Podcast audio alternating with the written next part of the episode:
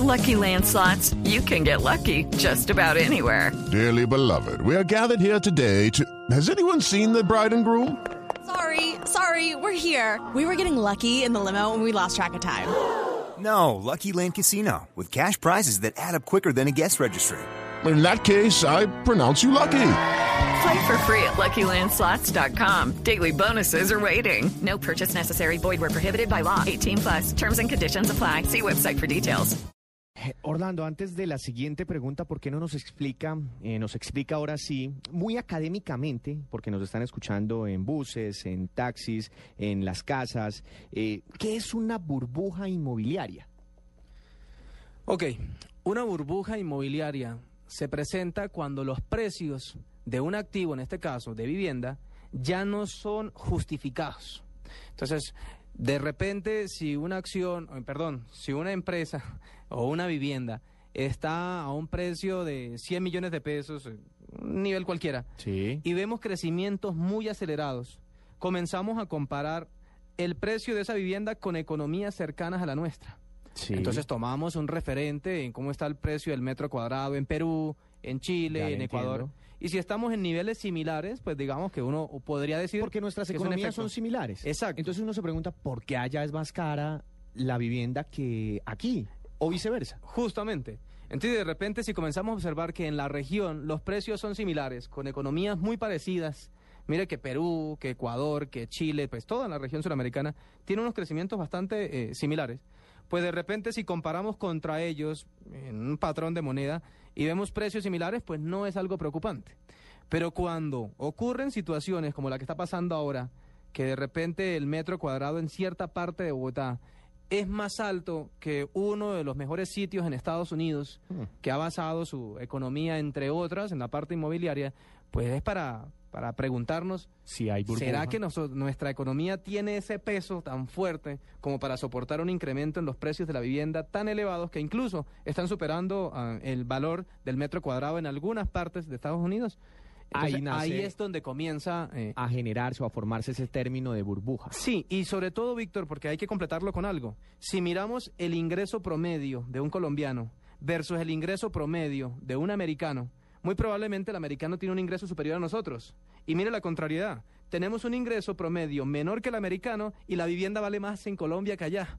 Ahí es donde se comienza a ver el efecto A formar mucho más Claro. la teoría Justamente. de que exista una burbuja. Entonces, aunque tengamos un ingreso menor, tenemos precios de los activos más altos. Ahí es donde comenzamos a hablar, ¿será que estamos en presencia de una burbuja? Y, y po- y por eso le pedí esa explicación eh, de que era una burbuja Orlando, porque esta reducción en las tasas de interés que en teoría, mm, en las tasas de interés de créditos hipotecarios en teoría, pues jalonaría el apetito de los colombianos por adquirir viviendas. Y esto podría generar mayores incrementos en los precios de las viviendas que de por sí ya están bien caras. ¿Usted cree que eso puede suceder en este momento? Creo que eh, una de las cosas importantes que las personas deben hacer ahora mismo es esto que está ocurriendo con la vivienda eh, es positivo, sobre todo con la parte del crédito, porque al final, de repente, de un día para otro, la gente no va a, se- no va a dejar de pensar en la vivienda. La vivienda es un activo necesario, no suntuario, no de lujo, en fin. Pero lo que sí es importante es ir, ir contemplando si los precios a los que estoy dispuesto a pagar en ciertas zonas pues son justificables o no.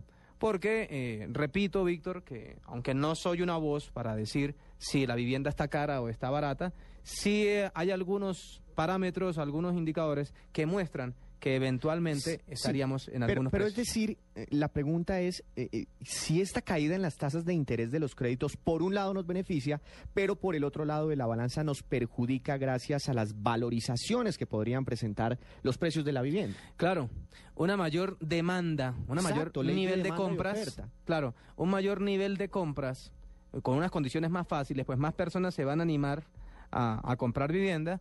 Y esto, por ley de oferta y demanda, pues seguramente si en un mercado hay más compradores que vendedores, pues quizás si estamos hablando de burbuja, pues muy posiblemente el precio, aunque se hable de ello, esto es apenas un- algo preámbulo, hipótesis. Sí, una hipótesis, pues el precio todavía podrían subir más, porque van a haber más personas interesadas en adquirir vivienda y esto tendría un impacto o un, un impacto en el precio de las viviendas posiblemente al alza. Y hablando de esas posibilidades, eh, si suben los precios de la vivienda, ¿podríamos pensar que también subirían los precios de los arriendos? Pues se comportan de manera parecida, aunque no son exactamente iguales. últimamente eh, se ha dicho que el precio de los arriendos no se ha comportado de la misma forma que ha rentado la vivienda.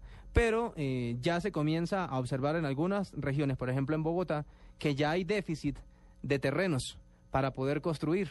Y eso tiene una implicación importante, porque en la medida que los terrenos cada vez sean más escasos, lo que pasa en Bogotá, pues eso va a ir en que los terrenos que hay disponibles pues van a tener una mayor valorización y esto tendrá efectos indiscutiblemente en el precio final de las viviendas. Todo eso tendrá que ser analizado y por eso quiero, pues ya para finalizar este programa, Orlando, agradeciéndole una vez más por acompañarnos, por haber destinado un domingo eh, para visitar la mesa de Blue Radio, eh, para hablar sobre macroeconomía y sobre el impacto de, este impulso a la vivienda eh, sobre el PIB en general. Eh, y, y me llama mucho la atención que el gerente del Banco de la República hizo un llamado eh, de precaución para evitar el endeudamiento de los colombianos. ¿Por qué cree que usted, por qué cree usted que el, que el doctor José Darío Uribe dio esas declaraciones?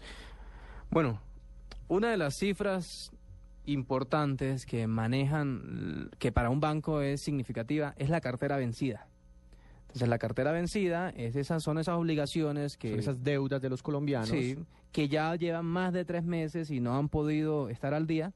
Y pues los bancos pues tienes que ir eh, mirando con lupa eh, eh, lo que significa esa cartera vencida en función de su cartera total. Todavía estamos en niveles similares a Sudamérica, pero si las condiciones de los créditos bajan en el sentido de una menor tasa, pues va a ser más fácil tomar eh, deuda en el sector financiero. Y, le- y sí, la- creo que el llamado de- del gerente del Banco de la República es, hombre, si voy a tomar un crédito, eh, que esté seguro que esté en condiciones de pagarlo. Más allá que ahora sea más fácil, que eso signifique unas mejores condiciones, aún así, estar completamente seguro que tengo la capacidad de pago. Porque si voy y adquiero un crédito, pero no tengo la capacidad de pago, no estoy seguro que en el próximo año, en el próximo dos meses o tres meses, tenga cómo pagar esas cuotas, pues eso va a afectar esa cartera vencida y eso pues también me va a afectar a mí en mis propios bienes. O sea, ¿esto podría provocar un sobreendeudamiento de los hogares colombianos? Por eso es que es muy importante, digamos que si, si, si la gente lo tomara tal cual como lo, lo que hay acá y todo el mundo reaccionara a tomar créditos a partir de mañana en todos los bancos, pues creo que eh, debemos tener claro que aunque las tasas, ahí repito Víctor, que aunque las tasas bajen, debo estar seguro que, que- en que tengo la capacidad de pago. Entonces, el llamado es justamente a eso, que si soy un comprador compulsivo con tarjeta de crédito y resulta que ya se está observando que están bajando las tasas cerca de dos puntos, entonces que ahora, como las tasas bajaron dos puntos porcentuales, entonces ya no compro un pantalón, sino que compro cinco pantalones. Hacia allá es que está de- de- destinada esas alarmas que, y esas alertas que envía el gerente del Banco de la República, en el sentido que porque bajen las tasas en algún punto, pues tampoco voy a disparar mis gastos, porque indiscutiblemente pues no haría, como consumidor, no lograría mucho. Pero entonces es mejor tener un país sin vivienda a un país endeudado. No, no, no, no. no. Eh, claramente ese no es el objetivo. Lo que se pretende es tener un país donde las personas tengan su vivienda, que tengan condiciones de tasas de interés más bajas, como lo que se está eh, consiguiendo, pero que de repente no haga inversiones em, innecesarias. Esas inversiones innecesarias a partir de una baja en las tasas de interés significaría que de repente me compre dos casas que seguramente no estoy en capacidad de pagar y al final lo que voy a conseguir es quedarle mal a esas obligaciones, perder el número de cuotas que pagué y perder los activos. Creo que la señal está más allá, está un poquito más allá. Esa la- hacia la racionalización.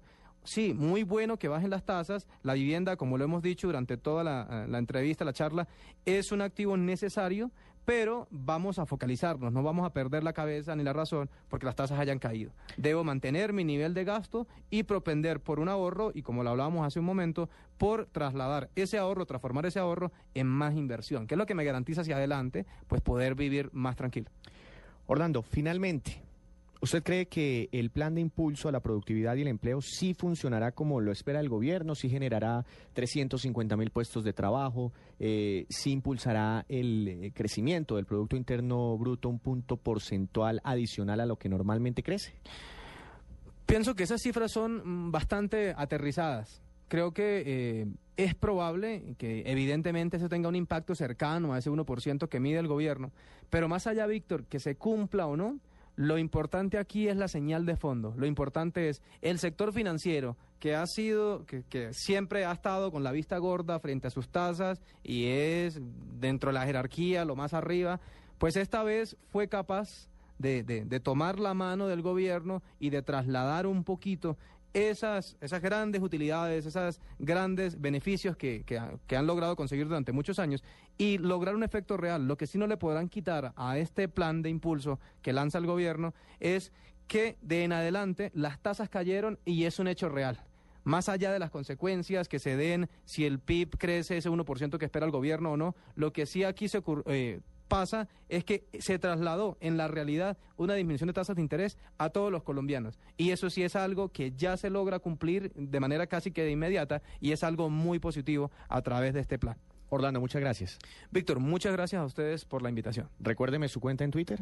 Mi cuenta en Twitter es arroba Orlando Santiago. Esa O al final es un cero, ahí me pueden contactar. Orlando Santiago, gerente de la firma consultora Fénix Valor, experto en mercados de capitales, hoy hablando también sobre tasas de interés, la guerra que hay entre los bancos por captar un mayor número de clientes. Aquí terminamos Mesa Blue. No se pierdan a continuación la transmisión especial por Blue Radio de los partidos de la Liga Postobón en compañía del equipo de Blog Deportivo.